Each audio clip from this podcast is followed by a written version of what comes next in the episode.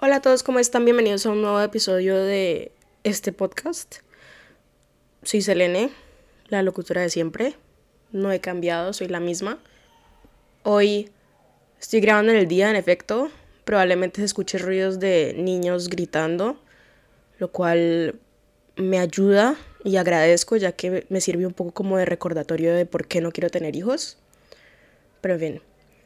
Eh, Hoy quiero hablar de la envidia y sobre todo de, sí, de la envidia, de los celos, eh, porque creo que ya llevo varios episodios hablando de la envidia y siempre les he prometido que voy a hablar de la envidia y nunca lo hago, pero esta vez sí es la, la de verdad y sí vamos a hablar de este tema, que por qué lo elegí, por qué elegí hablar de la envidia. Creo que es porque todo el mundo la siente, hay gente que la muestra más que otros, hay gente que, que te gusta decir, que les gusta decirte, ay, mira que estás envidiosa o mira que ya deja la envidia, pero que son personas que también desde adentro y muchas veces han sido envidiosos y han tenido celos. Y yo creo que la envidia puede nacer de la inseguridad, de las inseguridades, pero yo creo que debe tener algún otro sentimiento de base, no solo las inseguridades, yo creo que también puede ser el sentimiento de rabia o de tristeza. Y es, es por ejemplo que yo sentí, he sentido envidia en varios momentos de mi vida. Puede ser que al crecer, de pronto mis padres me hayan comparado como con alguien más o la gente a mi alrededor me haya comparado con alguien más y eso haya hecho que yo empiece a sentir envidia porque no soy la otra persona o porque no tengo el mismo reconocimiento que la otra persona está teniendo por parte de mis seres queridos o hasta mis padres que se supone que deberían estar haciéndome barra a mí o apoyándome a mí, están apoyando a alguien más que es el modelo a seguir. O sea, como es un poco difícil decirse, bueno, no soy el modelo a seguir de mis padres, del ser que crearon, pues, que yo ni siquiera pedí que me crearan, pero ellos me crearon. Y no soy el ejemplo o el modelo de mis padres, sino que es alguien más. Entonces, ¿cómo ganarme la aprobación de mis padres? Creo que ahí nació toda la envidia de mi vida. Ahí nació, ahí fue, ese fue como el bebé envidia. Esa vez que mis papás empezaron a compararme con los demás. Puede ser como, mira que esta chica es más eh, ordenada que tú, mira que esta chica eh, si se recoge el pelo que, mm, y tú no, o mira que esta chica no se muerde las uñas como tú y mira cómo las tiene bonitas, etc. Comparaciones estúpidas, pequeñas, de situaciones súper poco importantes, pero que igual a mi edad sí eran un poquito difíciles porque yo no estaba acostumbrada a ver a los demás de esa manera. Creo que ahí se creó como esa manera de ver a las personas como un rival o como Puede que sea un ejemplo a seguir, pero no lo tomé así. Yo más bien lo tomé como un rival, alguien que tenía que alcanzar eh, para tener la aprobación de mis padres, porque en ese momento eso era lo más importante, ya que mis padres eran absolutamente todo en mi vida en ese momento, porque soy hija única, siempre estuve con ellos, eh, son bastante abiertos al decir cuando están de acuerdo y cuando no. Entonces, más o menos fue el nacimiento de mi envidia, fue querer buscar la aprobación de mis padres. Y bueno, después les voy a hablar de cómo fue creciendo la envidia y cómo se fue como pegando o amoldando a las diferentes situaciones de mi vida mientras crecí. Entonces, yo creo que la envidia fue creciendo ya que empecé a ver a las otras personas como alguien que no es yo, o sea, obvio, ya sabemos que las otras personas no somos nosotros, pero como otra persona que es mejor que yo en ciertas situaciones.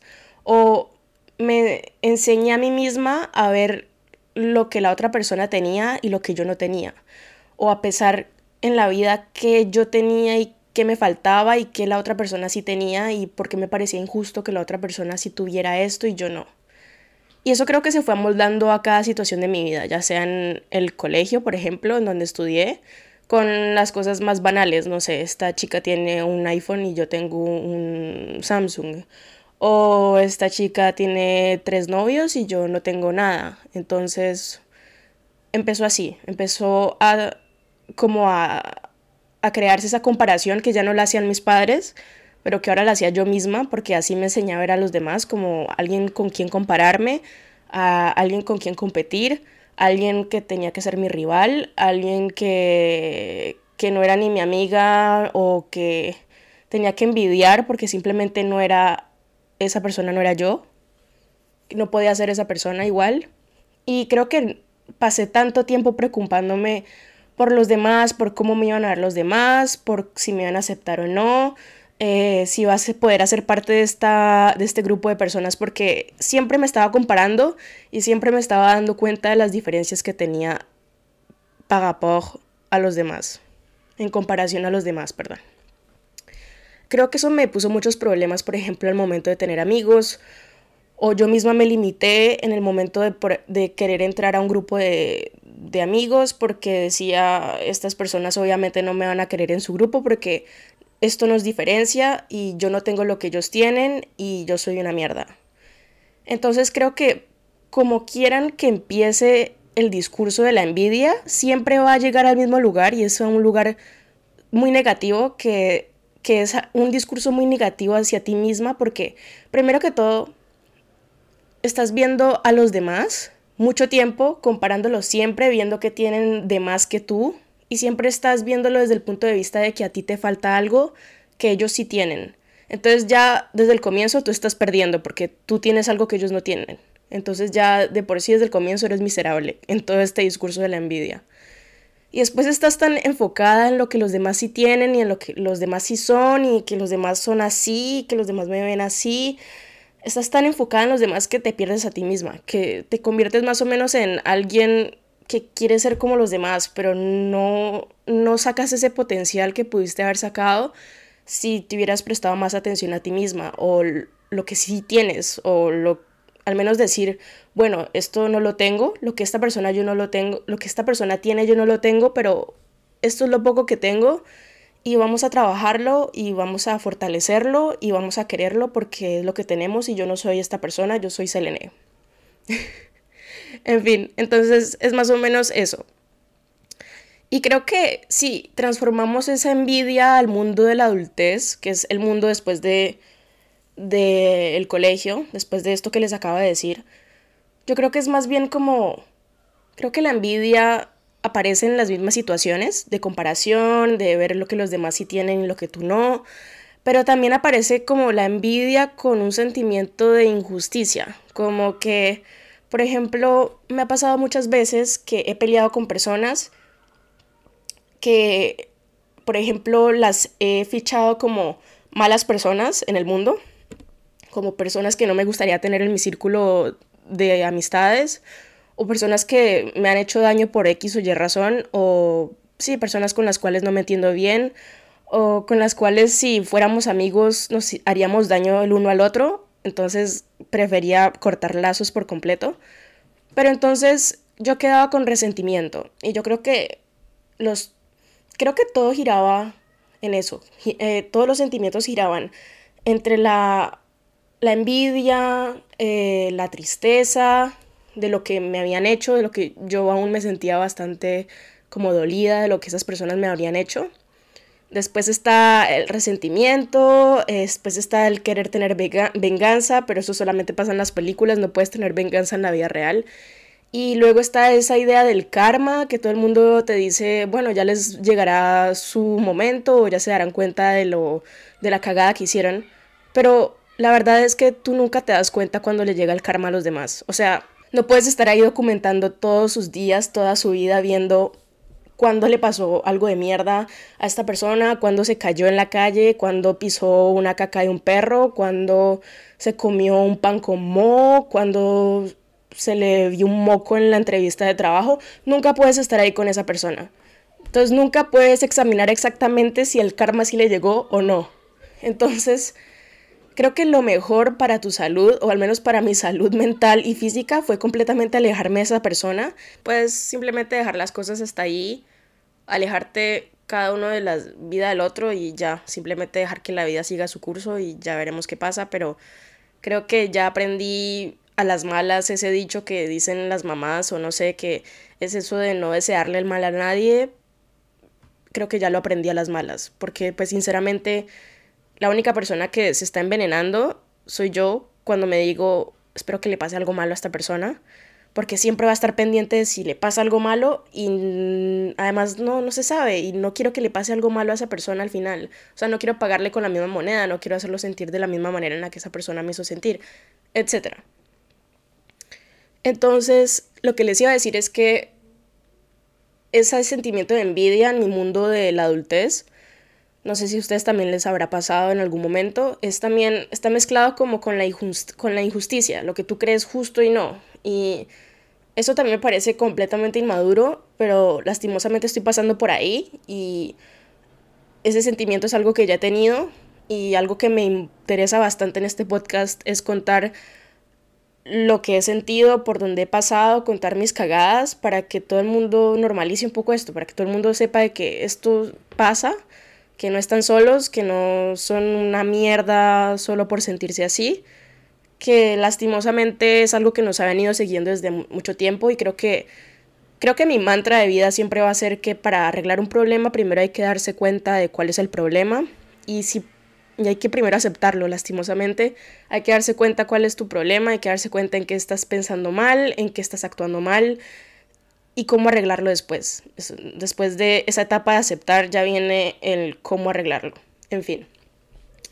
Entonces, eh, en la vida en la adultez, por ejemplo, me ha pasado mucho que tengo algún conflicto con alguien, corto lazos con esa persona y luego, como siempre, veo sus redes sociales porque igual nos seguimos siguiendo varios de las personas con las cuales ya no hablo eh, en la vida cotidiana, igual los sigo siguiendo en las redes sociales.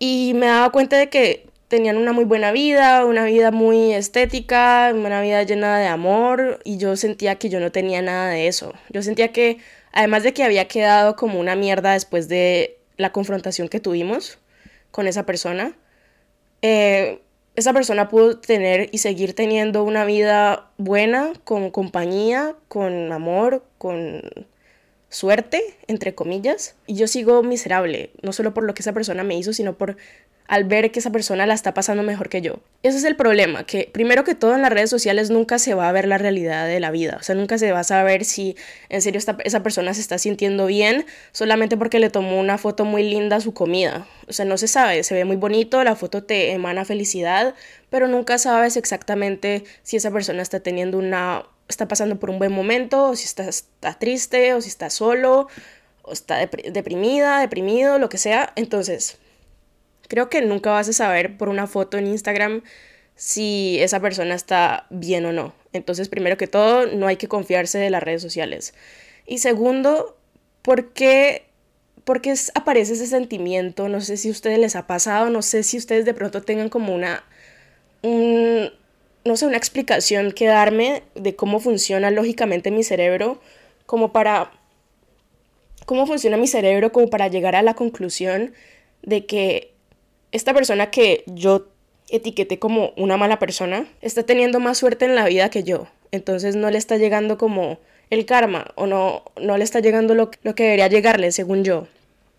Entonces, ¿quién soy yo para... Yo no soy la jueza del mundo para decidir a quién le va a ir mal y a quién le va a ir bien.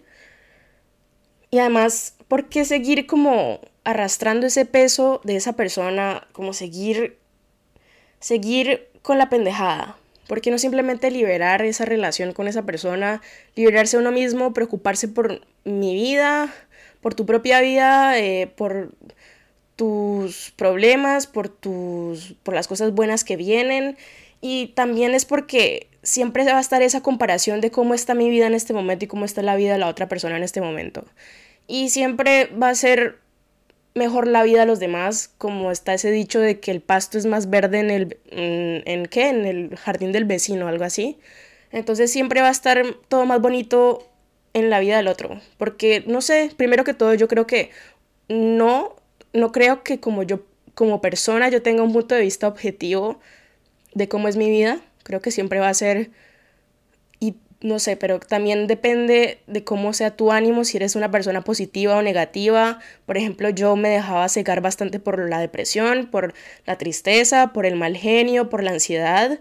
Y cuando vives con depresión o con ansiedad, digamos que todos los buenos momentos se empiezan a manchar como de, de cosas oscuras, como de pensamientos oscuros, ya no disfrutas las cosas como antes, ya toda tu vida la ves como, como fea, como mala, miserable, te sientes mal contigo misma, con, lo que, eh, con las personas que te rodean, con el entorno, te sientes mal en todo aspecto.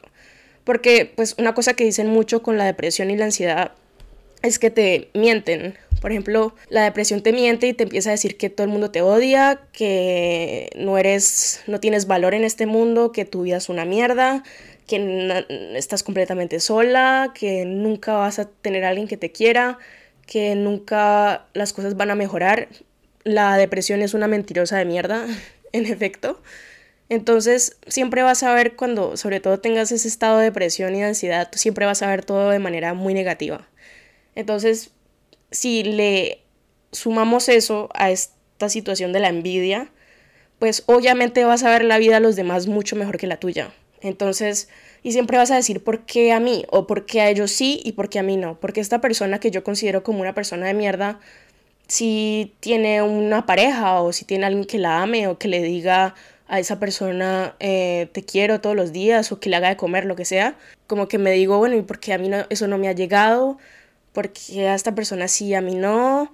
Entonces empiezas a compararte y a ver qué a ti qué te falta y a la persona que, que tiene y etcétera pero creo que nunca sabrás exactamente qué hay en la vida de los demás y qué hay en tu propia vida. Y creo que en serio hay que ponerse a pensar en la vida de uno, qué es lo que uno quiere para su futuro, qué es lo que quiere estudiar, qué es lo que quiere trabajar, qué es lo que quiere para uno, para uno mismo. No tanto pensar en si, ay, bueno, ¿será que este verano al fin voy a conseguir un novio o una novia? Sino que pensar más bien en lo seguro, en lo que te hace feliz a ti, en lo que puedes trabajar en este momento. No sé ustedes qué piensan de esto, no sé ustedes qué piensan de la envidia. La envidia es mala, la envidia es negativa, porque por otro lado, siento que varias veces que sentí envidia, la envidia me ayudó a, a darme cuenta de que estoy pensando mal y pasar página, o a darme cuenta que ya estoy siendo tóxica y una mala persona y ya en serio mejorar creo que la envidia también me ha hecho como despertarme en varios momentos y decirme a mí misma, bueno, ya vamos a parar de pensar en la otra persona y vamos a empezar a empezar, vamos a empezar a pensar en ti misma. No sé.